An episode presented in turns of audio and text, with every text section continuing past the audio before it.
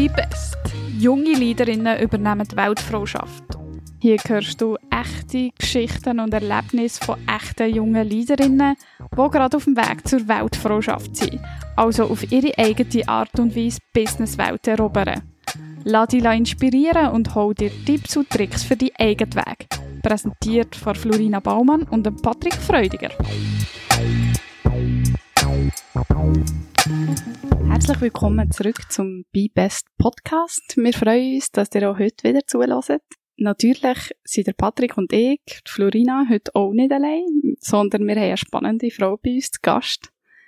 Ich habe euch schon verraten, die Frau hat einiges zu erzählen. Sie ist Leiterin Personal bei Post.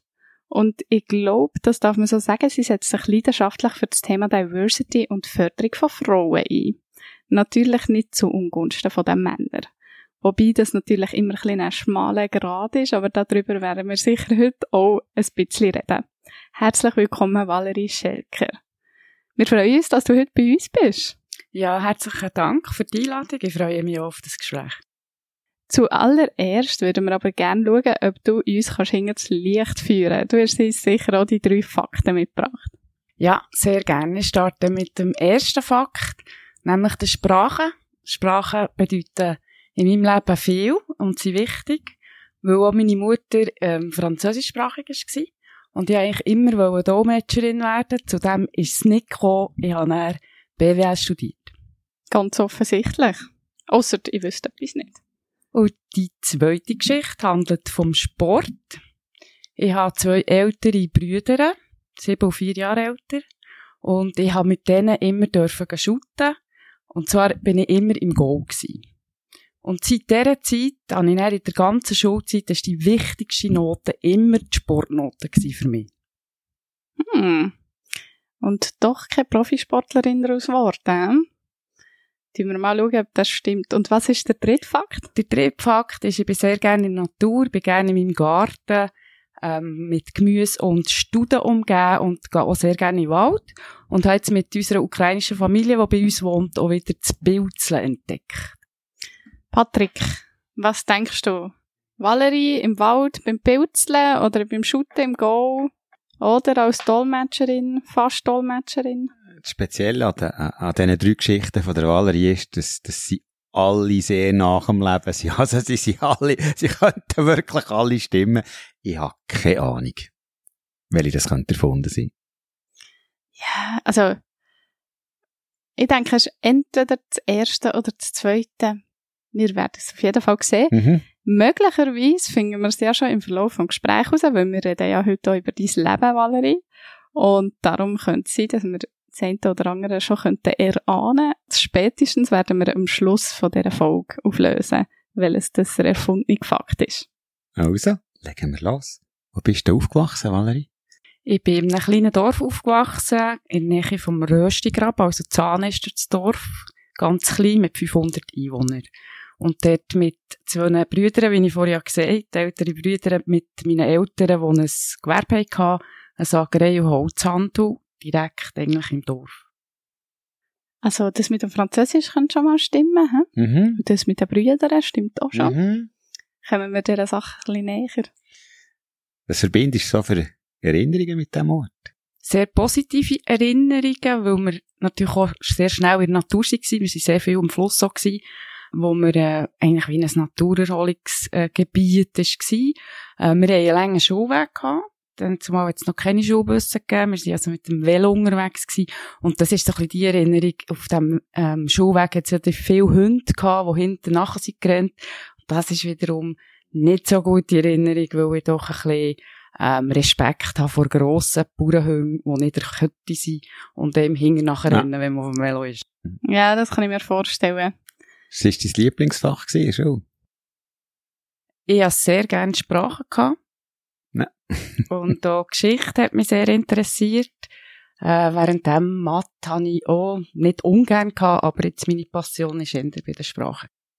Was hast du in deiner Freizeit am liebsten gemacht? Ich bin gern in der Natur gsi. Ich habe mich aber auch sehr gut drinnen beschäftigen. Also ich bin jemand, der auch schon als Kind sehr gern hat, ähm, geschülerlet. Ich bin jetzt weniger die, die mit Babys umgegangen. Und wenn nicht die Hobbys, dann habe ich eher Hobbys gehabt, die eben Buben haben. Also geschülerlet, aber nicht wollen Lehrerin werden. hm? Das hat sich nachher in dem Fall verflogen. Das hat sich verflogen, genau. Ah, sehr gut. Wie bist du zum BWL-Studium gekommen? Ganz ehrlich gesagt, ist das schon auch eine Wahl aus der Zeit heraus. Also, als ich meine Matura hatte, war die Wirtschaft nicht wahnsinnig gut am Laufen. Gewesen. Ich komme aus einer Familie, sage ich mal, die sehr ähm, bodenständig und praktisch veranlagt ist. Und äh, meine Eltern haben schon gesagt, ja, gell, es wäre schon gut, du nicht etwas Brotloses würdest auswählen Und dann ist schon mal Geschichte weggefallen und Sprache auch. Und so war es eigentlich ein bisschen eine Negativauswahl gewesen. Ähm, wobei mich natürlich wirtschaftliche Themen schon nur von meiner Herkunft immer interessiert. Kannst du dich noch an die ersten Job erinnern? Ja, sehr gut. Ich bin ähm, 14 gewesen oder 13, ich habe mir unbedingt eine Stereoanlage kaufen und das war klar, die muss ich mir selber verdienen. Und bin dann in eine Gärtnerei gegangen, im Herbst oder äh, Herbstferien war das, gewesen, wo wir haben müssen Säcke voll Tannzäpfen verdrahten für äh, den Adventsschmuck. Das war also recht eine anstrengende Arbeit gewesen, was so die Finger anbelangt, die sind am Abend recht wund gewesen. Was war der erste Job nach dem BWL-Studium gewesen? Oder hast du während dem Studium schon geschafft? Ja, ich habe mein Studium selber verdient. Ich war Werkstudentin und hatte das Glück gehabt, in einem Ingenieurbüro zu arbeiten, eigentlich während dem ganzen Studium und auch sehr flexibel. Das ist mir natürlich sehr entgegengekommen. Und nach dem Studium ist es wirklich recht eine schwierige Frage gewesen, ich einsteige, weil das BWL-Studium ist eben nicht ein Medizinstudium, wo man einen Beruf hat und Ärztin wird oder Juristin. Und so ist es eigentlich mir recht schwer gefallen, ja, wo steige ich jetzt ein? Und darum habe ich mich für ein Trainee-Programm beworben bei verschiedenen Firmen. Und die Firma, die mich hat überzeugt, das ist Post. und da bin ich heute noch. Und zwar auf einen Grund, weil ich wirklich schon damals überzeugt war von dem Produkt und von der Daseinsberechtigung äh, von der Schweizerischen Post. Ja, gekommen, um zu bleiben, ne? Das ist eine lange Zugehörigkeit. Wo hast du denn gestartet bei der Post? Näher? Ich bin eingestiegen im Bereich Daten. Ich habe von meinem, meinem Studium her Marketing vertieft und aber auch Wirtschaftsinformatik und ähm, Personal und Organisation.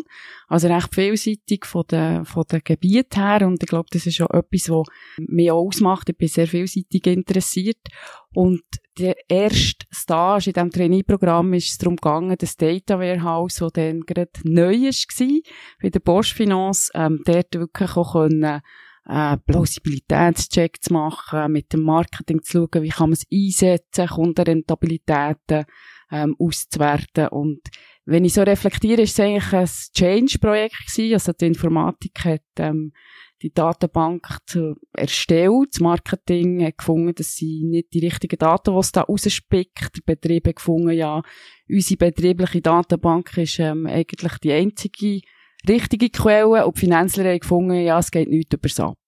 Ja. Äh, kann ich auch gut nachvollziehen. Und eigentlich ist ja jedes IT-Projekt ein Change-Projekt, sind wir ehrlich. Welche Erinnerungen verbindest du so an die erste Vorgesetzte oder Vorgesetzte? Positive Erinnerungen. Allgemein kann ich sagen, dass ich immer sehr ähm, inspirierende Vorgesetzte hatte, die mich auch weiterentwickelt, mir viel haben zugetraut. Ich konnte früh auch können, eben Projekte übernehmen und sie haben mir auch Visibilität gegeben. Also ich bin auch schon während dem Trainee-Programm habe ich dürfen Auftritte haben in der Geschäftsleitung und ich glaube, das ist etwas Wichtiges als Jung, dass man wirklich schnell auch ähm, visibel wird im Unternehmen. Was ist so das Ereignis gewesen, wo du würdest sagen, das ist so mein erster bedeutender Karriereschritt gewesen? Da kann ich mich auch sehr gut erinnern. Ich habe ein Mentoring-Programm gemacht. Ähm, das wäre eigentlich nur für Führungskräfte gewesen. Ich habe dann ähm, insistiert bei meinem Vorgesetzten bei der HR-Abteilung, dass ich dort sehr gerne mitmachen würde. Und der Mentor war damals in der Geschäftsleitung und der hat mir gesagt, du, wie lange willst du eigentlich noch warten für deine erste Führungsfunktion? Und ich bin ein bisschen verklüpft, weil ich das Gefühl hatte, ja, man muss mich entdecken. ähm, im Sinn, ich kann doch jetzt das nicht fordern, nein, nicht im Sinn von abgehoben entdecken, sondern ja, wie gehe ich das an? Wenn ich doch gut arbeite, dann komme ich doch dann äh, automatisch zu dem Schritt und er hat mir dann erklärt, nein, das funktioniert nicht so und das hat mir schon ähm, ja, eigentlich ein, wichtiger, ein wichtiges Signal hat mir das gegeben, dass ich mich dann wirklich auch habe, äh, aktiv darum da, dass ich eine Führungsfunktion kann übernehmen kann. Und das hat auch gut geklappt. Und das finde ich ist ganz ein wichtiger Punkt, weil ich habe das Gefühl auch immer gehabt, man muss, äh, und ich glaube, es geht ganz vielen so, man muss doch wie die, die Wertschätzung bekommen, indem dass man, dass jemand an einem denkt für eine Beförderung. Aber es funktioniert wirklich im Leben oft nicht so. Und ich glaube, das ist etwas, wo wir unseren HörerInnen da auch so mitgeben können. Man muss schon ein bisschen proaktiv sein. Man muss sich bewusst beförderungsfähig machen. Also Natürlich. Das, das, ist, das ist ein Thema, wo, wo, wo, ich, wo ich oft antreffe. Also so die, die, ohne lang zu werden. Es gibt so das Thema, wenn du ein Arbeitstier bist, also, also wenn du furchtbar fleissig bist als, als Mitarbeiterin, als Mitarbeiter, dann kommen die Vorgesetzten meistens nicht drauf, dich zu befördern. Und zwar einfach, weil du erledigst ihnen derart viele Tasks, ähm, warum sollte hier eine Veränderung da sein? Hingegen, wenn du es schaffst, mehr so zu einem vertrauensvollen Advisor zu werden für einen Vorgesetzten, oder? Dann kommen sie ändern auf die Idee, dass du vielleicht reif bist für die nächste Stufe. Und sonst einfach reden mit den Vorgesetzten und fragen, was es noch braucht. Ich denke, das ist ein ganz wichtiger Punkt. Ja, und ich glaube, das hat sich ähm, jetzt auch geändert. Das ist vielleicht beim Berufseinstieg bei mir schon noch ein bisschen anders gewesen. Man hat sich auch müssen unterordnen und Sporen abverdienen. Äh, das erlebe ich heute ähm, schon viel ähm, näher. Die Vorgesetzten hören zu ähm, und, und gehen auf Bedürfnisse ein und die jungen Menschen können sich auch besser äußern über ihre Ziele und, und was sie erreichen wollen. Mhm. Und jetzt heute bist du ja Leiterin Personal. Das heisst, zwischen dem ersten Führungsjob und dem, den du heute hast, da sind noch ein paar Stufen dazwischen gewesen. Ja, das ist richtig. Ich, und ich bin ja auch nicht im HR eingestiegen, wie wir, wie wir vorher gehört ähm, und habe im Rahmen von, von dem ersten Einstieg dann auch meine erste Führungsfunktion im Thema Marketing Services gehabt, Marktforschung. Ich habe auch am Schluss eine Marktforschungsabteilung geleitet bei Bosch Finance und habe ähm, spannende Inhalte gehabt und es hat viele Themen können verbinden vom Marketing bis natürlich auch interne Befragungen, also es ist sehr breit gewesen. Und ich bin an einem Punkt gewesen, ähm, nach drei, vier Jahren, wo ich das Gefühl hatte, ja gut, wie geht's jetzt weiter? Gehe ich jetzt aus dem Unternehmen raus? Äh, gehe ich in ein Marktforschungsinstitut? Und dann habe ich auch eine Anfrage gehabt von einem anderen grossen Player auf dem Platz Bern, und bin dort auch ähm, in den Bewerbungsprozess rein und gleichzeitig habe ich meinem damaligen Chef gesagt, ja, ich bin wirklich dran, mich neu zu orientieren. Und der Zufall hat es dann wollen, dass wir eine neue Leiterin Personal hatten und die hat Interviews gemacht mit jungen Führungskräften und ich bin eine davon und habe dort recht offen und transparent ähm, ihr Feedback gegeben, was ich alles nicht gut finde an dieser Personalabteilung. Äh, worauf sie irgendwann mal ist darauf zurückgekommen und gesagt, ja, sie machen äh, Veränderung in der Abteilung, sie wollen es wirklich mehr auf Partner ausrichten, mehr auf das Business. Und ich soll mich doch bewerben, wenn ich Interesse habe. Und so bin ich eigentlich dann ins Personal gekommen, bin in einen Bewerbungsprozess äh, reingegangen und bin als ähm, HR-Geschäftspartnerin nachher 2007 gestartet bei ihrer Organisation. Ja, das ist der äh, spannender Schritt. Das ist wirklich ganz etwas anderes. Und wie hast du dich dort äh, am Anfang zurechtgefunden? Ja, es ist etwas ganz anderes auf der einen Seite und auf der anderen Seite sind natürlich viele Themen noch projektorientiert und es geht um das Thema Führung, wo mich natürlich schon vorher als Führungskraft hat begleitet. Ja, es ist äh, nicht ein einfacher Einstieg gewesen, natürlich, ähm, in eine Haarabteilung reinzukommen, eigentlich ohne Haarausweis, ausser natürlich von der Universität, wo, wir, wo, wir, äh, wo ich das Fach auch habe vertieft. Und trotzdem eine gute Erfahrung. Also wir haben vieles zusammen erreichen als Team, sind mehrere Leute auch von außen reingekommen und ähm, haben doch die Haarabteilung wirklich auf die Partner, auf die internen Bedürfnisse ausrichten mit dem Modell von Dave Ulrich, dass man wirklich die Businesspartner hat installiert. Und ist dann der Change von irgendwann weg von Postfinance äh, in Konzern? Gut, ich habe innerhalb von der Personalabteilung bei Postfinance noch einen Sidestep gemacht. Ich bin, äh, hat Organisation und ähm, Führungsentwicklungsabteilung geleitet, habe nachher dürfen äh, die ganze Abteilung leiten und Mitglied der Geschäftsleitung werden bei Postfinance Und dann hat es einen Moment gegeben, wo klar war, es gibt eine Opportunität beim Konzern. Und ich muss euch ehrlich sagen, wenn ich viel hätte überlegt, hätte ich die Opportunität vielleicht nicht genommen. Aber ich habe gefunden, ja, das ist eine Chance, eine einmalige Chance dürfen, dort äh, in, die Rekruti in den Rekrutierungsprozess einzusteigen, ähm, für dürfen die Leitung innerhalb vom Konzern zu übernehmen. Und ähm, es hat auch geklappt, da bin ich froh. Wieso sagst du, wenn du viel überlegt hättest, hättest du die Opportunität nicht genommen? Ich glaube, es war ein grosser Schritt gewesen. Und ich würde jetzt mal sagen, es ist, ähm, Higher for Potential gewesen. Man muss sehen, ich bin aus einer, aus einer Bank gekommen, also aus einem Unternehmen mit etwa 3500 Mitarbeitenden. Der Konzern hat 47.000 Mitarbeitende. Wir sind in ganz verschiedenen Branchen tätig. Die Hauptbranche ist Logistik. Über 20.000 Menschen gehen jeden Tag raus, vertragen Briefe und Päckchen für die Post. Das ist einfach komplett eine andere Branche. Es sind komplett andere Herausforderungen, was das Personal anbelangt, als das bei einem Finanzdienstleister ist. Wenn wir beim Thema Higher for Potential sind, wie stehst du zu dem?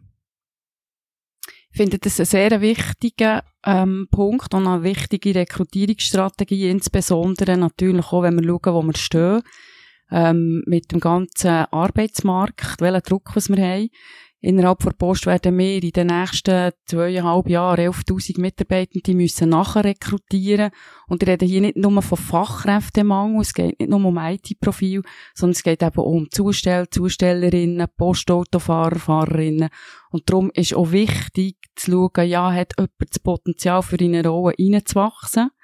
Und deshalb sage ich, ist das äh, ein zentraler Punkt und ist wichtiger sicher, als es in der Vergangenheit war das grosse Mengengerüst ist einfach, wo jetzt die geburtenstarken Jahrgänge langsam äh, end, quasi Ende auf ihrer Arbeitskarriere äh, sind. Ja? ja, das ist korrekt. Das sind all die Babyboomer, die jetzt in Pension werden gehen, ähm, wo wir natürlich merken bei dem grossen Personalkörper, oder? Wir sind ja im Durchschnitt ähm, 45, 46 und deshalb äh, spüren wir das natürlich schon. Wenn wir schon bei Rekrutierung sind, wir haben ja einen Fachkräftemangel in der Schweiz, sonst sicher über Grenzen raus auch. Und wir reden ja auch immer vom Potenzial, das vielleicht eben die Frauen hätten, wenn sie mehr im Arbeitsmarkt drinnen wären. Dir ist das ja auch ein grosses Anliegen, die Frauen dort zu fördern und zu motivieren, auch in den Arbeitsmarkt einzusteigen, am besten auch der Post einzusteigen natürlich, gell? Genau. Und wie, auf welche Art tust du das unterstützen? Was sind deine Massnahmen, die du dort triffst? Und was ist dir wichtig? Vielleicht als Vorbemerkung, wir ähm, engagieren uns stark für Diversität. Wir sind zu dritt aus der Konzernleitung, die das Thema vorantreiben. Mir ist wichtig, dass es nicht ein Haarthema ist. Es muss wirklich von uns im C-Level ähm, getrieben werden und das machen wir auch. Und dort haben wir verschiedene Massnahmen definiert. In der Rekrutierung geht es wirklich darum, dass wir sagen, in den Führungspositionen wollen wir auf der Shortliste ausgeglichene Auswahl haben zwischen Frauen und Männern, aber auch zwischen Deutschschweiz, Tessin und, und, und französische Schweiz, weil wir dort klare Ziele haben gesetzt. Wir wollen bis 2024 30 Prozent Frauen in den Führungsfunktionen haben. Wir sind heute bei 22 Prozent gesagt, wir haben noch einiges zu tun. Das ist eine Massnahme, also, dass wir uns ein Ziel gesetzt dass wir das auch äh, reporten, dass wir in der Rekrutierung darauf schauen, in der Selektion auch. Und eigentlich fängt es auch schon weiter vorne an, dass wir auch die Stellenausschreibungen so formulieren, dass sie nicht abschreckend sind. Das wissen wir. Frauen lassen sich schneller abschrecken von einem äh, Beschrieb, wo ganz viele ähm, Anforderungen drin sind. Das checken sie dann ab und sagen, ah, das kann ich nicht und melden sich dann auch nicht. Da sind wir auch wieder zurück beim Hire for Potential. Hm? Also, das ist genau das, was ich eigentlich auch ein bisschen drauf raus will. Ich habe das Gefühl, eben Frauen die eher mal sagen, hm, das kann ich nicht. Also, ich erlebe das bei vielen Freundinnen, Arbeitskolleginnen, dass sie eher zurückhaltend sind, wenn sie eben irgendetwas nicht können. Und darum ist es wichtig, dass sie sich erstens melden, aber dass man zweitens ihnen auch die Chance gibt, dass sie eben für das Potenzial wirklich dürfen kommen. Ja, was wir sehen ist in der Rekrutierung, dass Frauen auch mehr Zeit brauchen, bis sie sich definitiv committen. Und wenn aber das Commitment nicht da ist, dann gibt es auch weniger Dropouts, würde ich mal sagen. Und wichtig ist dort wirklich auch die Sicherheit geben, dass man die Personen begleitet und sagt, ja, was brauchst du noch, für in die Rolle reinzukommen? Ich glaube, das ist ein wichtiger Punkt. Mhm. Was so aus meiner Erfahrung noch dazu kommt, ist, dass viele Männer dazu neigen, sich tendenziell im Vergleich zu Frauen sich eher selber zu überschätzen, hinsichtlich ihren Fähigkeiten und ihren Möglichkeiten. Und dann hast du wiederum von mir gesehen, einfach der Challenge auf Seite von dem, was das Rekrutierungsgespräch führt, da wirklich genug vertiefende Fragen zu stellen, um zu merken, ob, äh, ob jemand wirklich etwas auf dem Kasten hat. Und ich glaube, dann wären automatisch auch mehr Frauen zum Zug kommen. Ja, das ist natürlich auch ein wichtiger Punkt. Wir befähigen unsere Leute innerhalb vom HR, aber natürlich auch die Linienvorgesetzten, sogenannte Bias, wirklich ähm, können ausschalten, dass wir in der Rekrutierung wirklich von einer, Gleich einer Gleichbehandlung reden. Ja. Apropos Gleichbehandlung, ich habe ja ganz am Anfang im Intro gesagt, äh, dass sich vielleicht Männer auch weniger gleich behandelt fühlen jetzt äh, oder ein bisschen ähm, diskriminiert vielleicht sogar, weil sie eben nicht eine besondere Aufmerksamkeit bekommen. Äh, weil jetzt eben auf der Shortlist sicher eher geschaut wird, dass noch mehr Frauen drauf sind. Im meistens hat es genug Männer. Wie geht ihr, oder wie gehst du persönlich mit dem um? Gut, ich, zuerst würde ich mal sagen, ähm, von einer Benachteiligung kann man nicht reden, wenn wir 23% Frauen haben. Ähm, wir sind äh, innerhalb von der Bevölkerung 50-50, wenn ich mich nicht täusche. Absolut. Also haben wir da noch einen Weg zu machen. Und meine Antwort, und das ist klar, das bewegt schon, das, da kommen auch Fragen von jungen Männern und die eine Antwort ist, ja, jetzt gibt es einfach mehr Wettbewerb. Ähm, das ist die einfache Antwort. Und die andere Antwort ist, wir sind wirklich auch sorgfältig in der Auswahl, weil wir wirklich sagen, ja, wir tun niemandem einen Gefallen, wenn wir ähm, dann sagen, okay, wir haben zwar jetzt jemanden, der bessere Kompetenzen mitbringt, aber nicht das richtige Geschlecht hat. Und das werden wir wirklich ähm, nicht so leben, sondern es geht wirklich darum, zu schauen, okay, wenn jetzt Leute eben das Potenzial mitbringen, da so abzuchecken, dass wir äh, dort eine gewisse Sicherheit haben. Weil wenn es Misserfolge gibt, dann ist dann schnell mal die Rede, ja, es war halt eine Quotenfrau gewesen, und da tun wir uns wirklich keinen Gefallen, wir Frauen. Ganz genau, ja.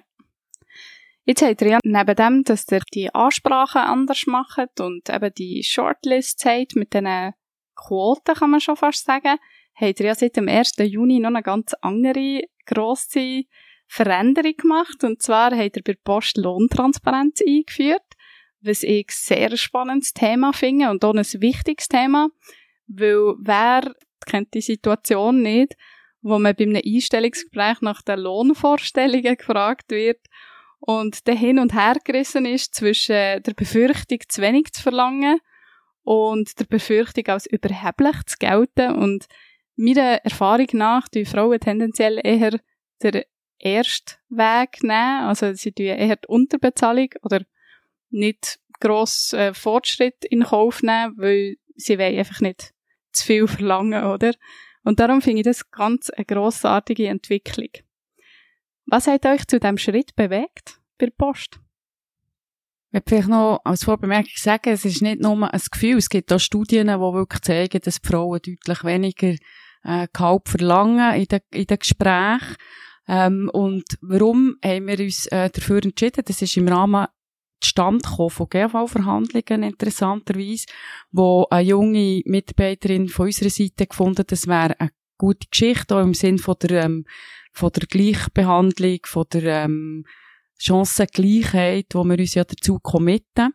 Und wir sind jetzt äh, nach einem Pilot in die Umsetzung gegangen und ich bin, muss ich auch ehrlich sagen, aber vielleicht ist das Generationenthema am Anfang ein bisschen skeptisch gewesen, ob das funktioniert und bin überwältigt gewesen von der positiven Resonanz. Insbesondere gerade junge Menschen finden das super, es gibt einen Rahmen, es gibt Orientierung, und man weiss auch, dass man dann nicht wirklich völlig neb, nebendran liegt, wenn man eine Lohnforderung stellt. Und darum ist das eigentlich äh, sehr gut angekommen jetzt bei den Kandidaten und Kandidatinnen.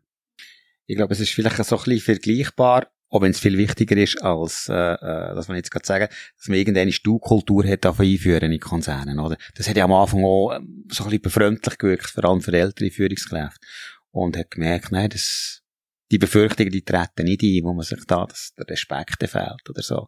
Und ich glaube, hier ist genau das Gleiche. Gerade wenn ihr jetzt als, als, als eine von der grössten Arbeitgeberinnen in der Schweiz, oder, diesen Schritt macht, das kann durchaus Signalwirkung haben. Hoffe, dass da die anderen auch noch auf diesen Zug aufkommen. Ein anderer wichtiger Punkt ist wirklich für die Leute können und insbesondere Frauen können zu gewinnen, ist unser Modell, das wir haben mit der Co-Führung. Wir haben über 70 Duos, also wo wir ähm, Stellen besetzen, wo zwei Personen zu 70 oder 80 Prozent äh, Führungsverantwortung teilen.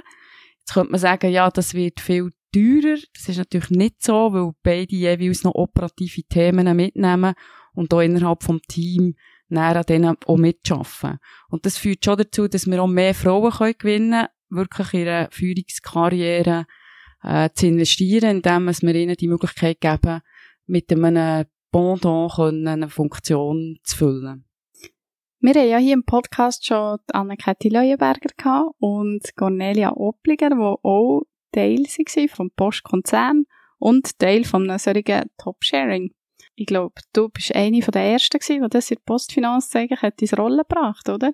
Bei der Post im Konzern ist das eigentlich Sogar schon. Genau, mhm. wo wir äh, eine Funktion im Stab, also wirklich direkt beim CEO mit einer wichtigen Aufgabe auch in, in, zum VR können etablieren und das ist schon ein bisschen ein Experiment gewesen und hat aber gut geklappt und seither haben wir wirklich eben insgesamt, ich gesagt, 70 verschiedene Führungstools.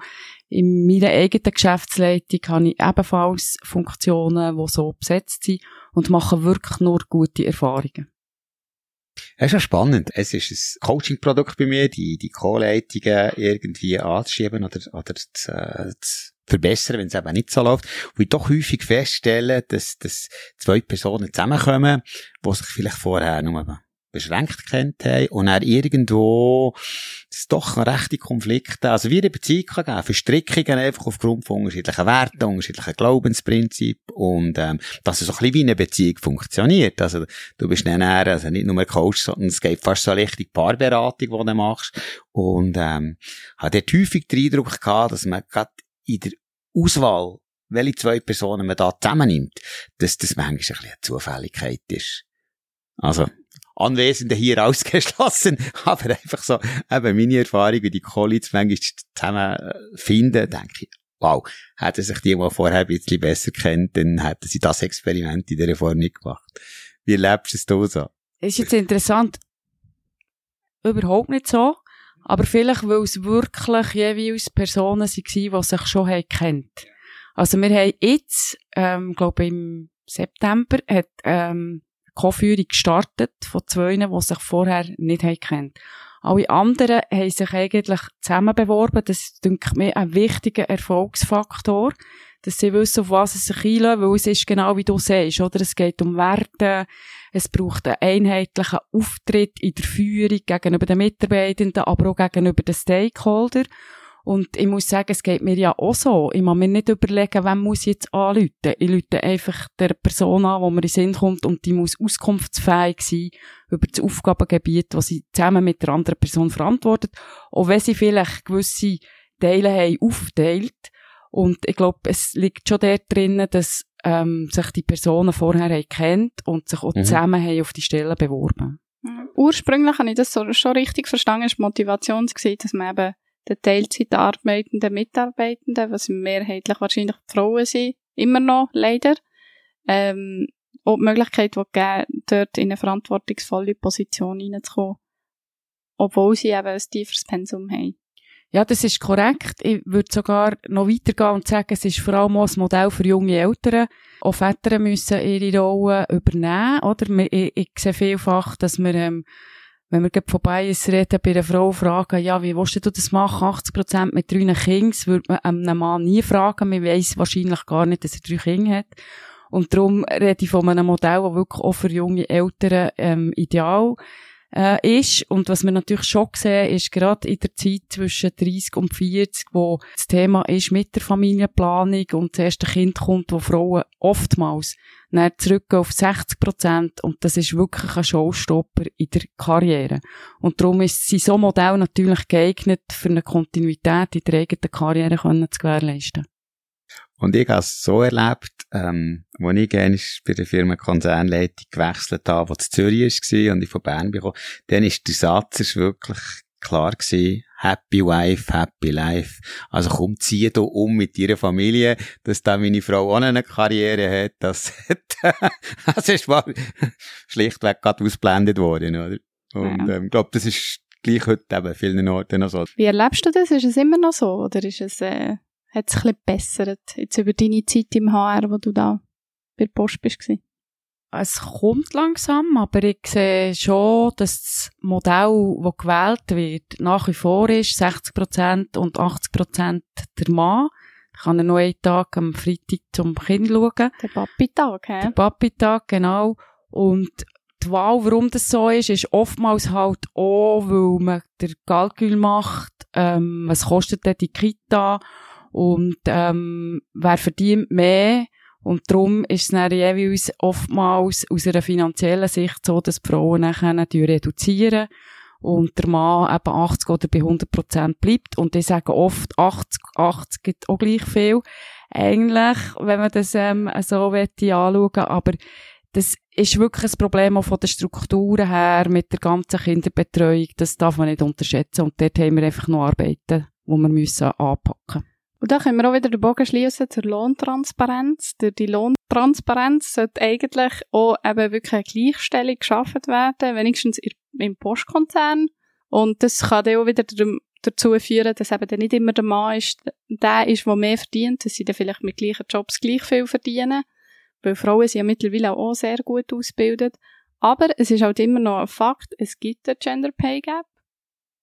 Der Equal Pay Day ist mittlerweile im Februar es ist immer noch fast ein ganzer Monatslohn oder mehr, wo die Frauen weniger verdienen im Durchschnitt. Da kann ich vielleicht auch etwas sagen. Wir haben kommuniziert, jetzt glaube vor einem Monat. Wir fahren systematische Lohngleichheitsanalysen, schon bevor es gesetzlich notwendig war. Und ähm, sind deutlich unter diesen 5% nicht erklärbare Differenz zwischen den Geschlechtern. Also eigentlich ein ein, gut, ein gutes Resultat bei all diesen äh, Gesellschaften, die wir haben untersucht innerhalb vom Konzern, so dass wir können sagen, wir sind auf einem guten Weg. Also die, die unerklärte Differenz nimmt hier ab, aber ich sage natürlich, äh, jede Differenz, die man nicht erklären kann, ist eigentlich nicht okay. Ja, das ist genau so. Und jede Differenz, die man nicht erklären kann, oder eben jede Ungleichheit führt wieder dazu, dass die Diskussion am Schluss, wenn es um Familienplanung geht, dann wiederum die Frau eher die ist, wo sich finanziell mehr lohnt, wenn sie mehr reduziert, oder? Genau. Was wiederum dazu führt, dass Frauen vielleicht weniger in Führungspositionen später raufkommen. Oder in Managementpositionen. Ja, gut, vieles ist natürlich auch noch äh, einfach eine Frage, wie viel Zeit von deinem Leben willst du in den Job investieren. Und wenn ich das so ein bisschen reflektiere, habe ich das Gefühl, dass, dass soll ich sagen, habe ich es ein bisschen holzschnittartig beschrieben, sie Mann ein bisschen einseitiger und setzen voll auf Karten Beruf, weil sie sich irgendwo ihr, ihr, ja, ihr, ihr, ihr Ego durch das können stärken können. Vor allem, jetzt gewisse da manchmal differenzierter. Also, haben das Thema Work-Life-Balance, habe ich den Eindruck, manchmal besser im Griff oder messen ihm einfach eine höhere Bedeutung zu. Also, nicht jede, nicht jede Frau, die das Potenzial hat, die die Führung haben. Bei Männern habe ich eher das Gefühl, dass sie, dass sie doch dazu tendieren, wenn ein Führungsjob angeboten wird, relativ schnell zu sagen, ja, das mache ich mal, oder? Aber die sind beide nicht einverstanden, also schiessen los. ich glaube, es hat vieles damit zu tun mit unserem Umfeld, wo wir äh, drinnen stehen, oder? Wenn wir uns jetzt ein bisschen ähm, außerhalb der Schweiz orientieren, dann gibt's auch gar nicht die Frage, ob ich arbeiten oder nicht. Es ist, sage ich mal, auch ein bisschen Komfortzone, würde ich sagen, dass wir uns das können leisten können, äh, volkswirtschaftlich. Also wenn ich denke, du hast vorhin gesagt, Frauen sind ja gut ausgebildet, zum Teil haben wir mehr Frauen in gewissen Studiengängen und dann finde ich, ist es einfach wichtig, dass die Frauen in den Arbeitsmarkt reinkommen, gerade mit dem Mangel, den wir werden haben. Und ich glaube, das ist ein Punkt, also dass, dass man sich leisten kann, zum Beispiel nur ein Part äh, arbeiten. Das ist, glaube ich, schon ein bisschen eine Schweizer ähm, Sonderposition. Und das andere, was ich denke, ist, ist äh, zentral, dass Frauen natürlich auch im Umfeld, oder? Wenn du nur eine Frau hast in einem Team, dann ist das äh, vom Arbeitsklima, von der Atmosphäre immer noch sehr männlich geprägt. Also du brauchst eine kritische Masse für das auch die ganze Kultur, Arbeitskultur Ja. sich ändert. Ich würde sogar noch ergänzen, es hat auch noch etwas mit der Sozialisierung zu tun.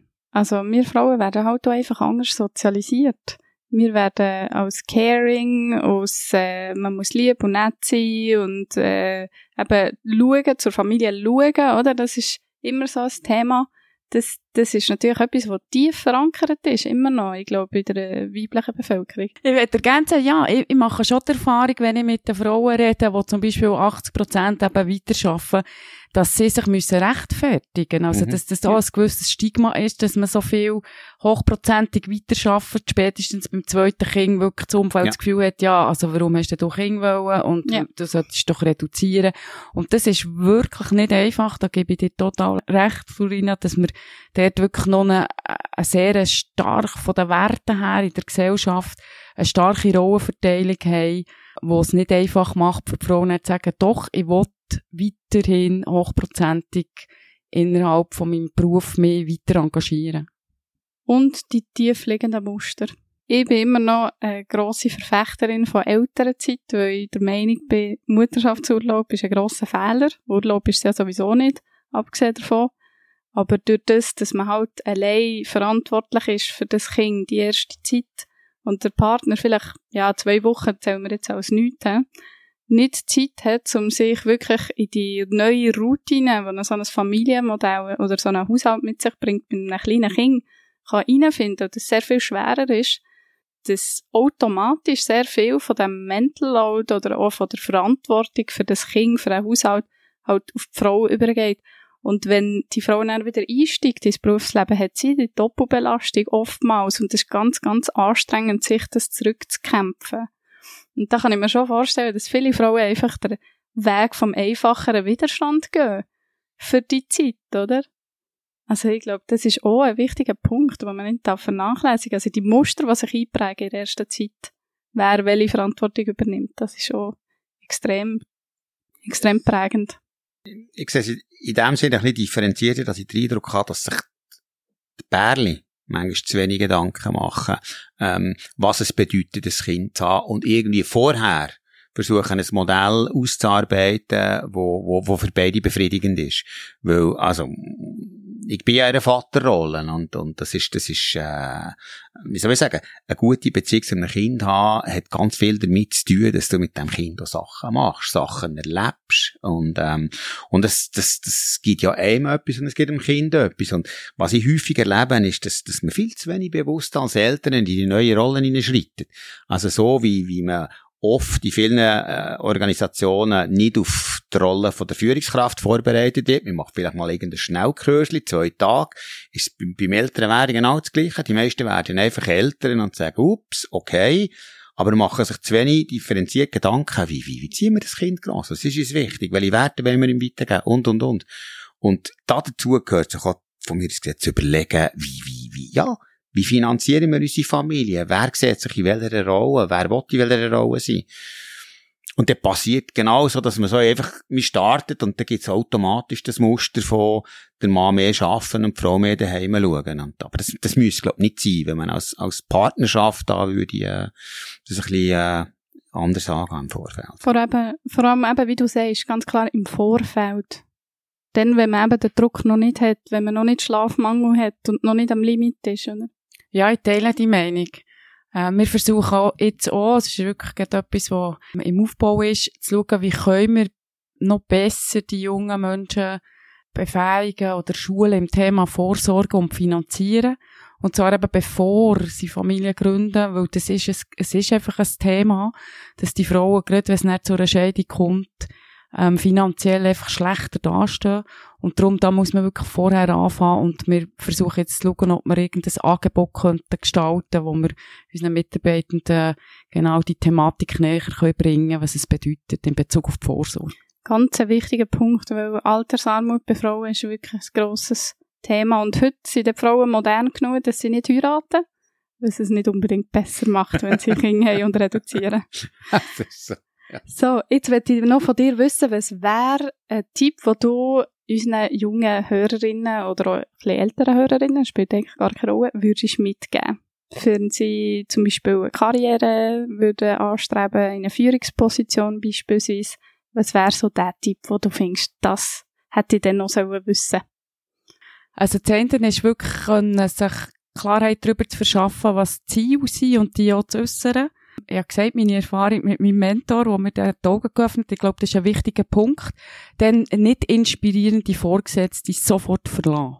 Ja. Mhm. Und sich inspirierende Vorgesetzte suchen, die einem weiterentwickeln wollen, die einem nicht wollen behalten weil man das beste Rössli im Stall ist und ähm, die Arbeit einfach gut läuft, sondern die wirklich auch die Vision haben, äh, das Potenzial zu entwickeln, beziehungsweise einem selber dort auch weiterzubringen. Ich glaube, das ist ein wichtiger Punkt. Darum sofort uninspirierte Vorgesetzte verlassen.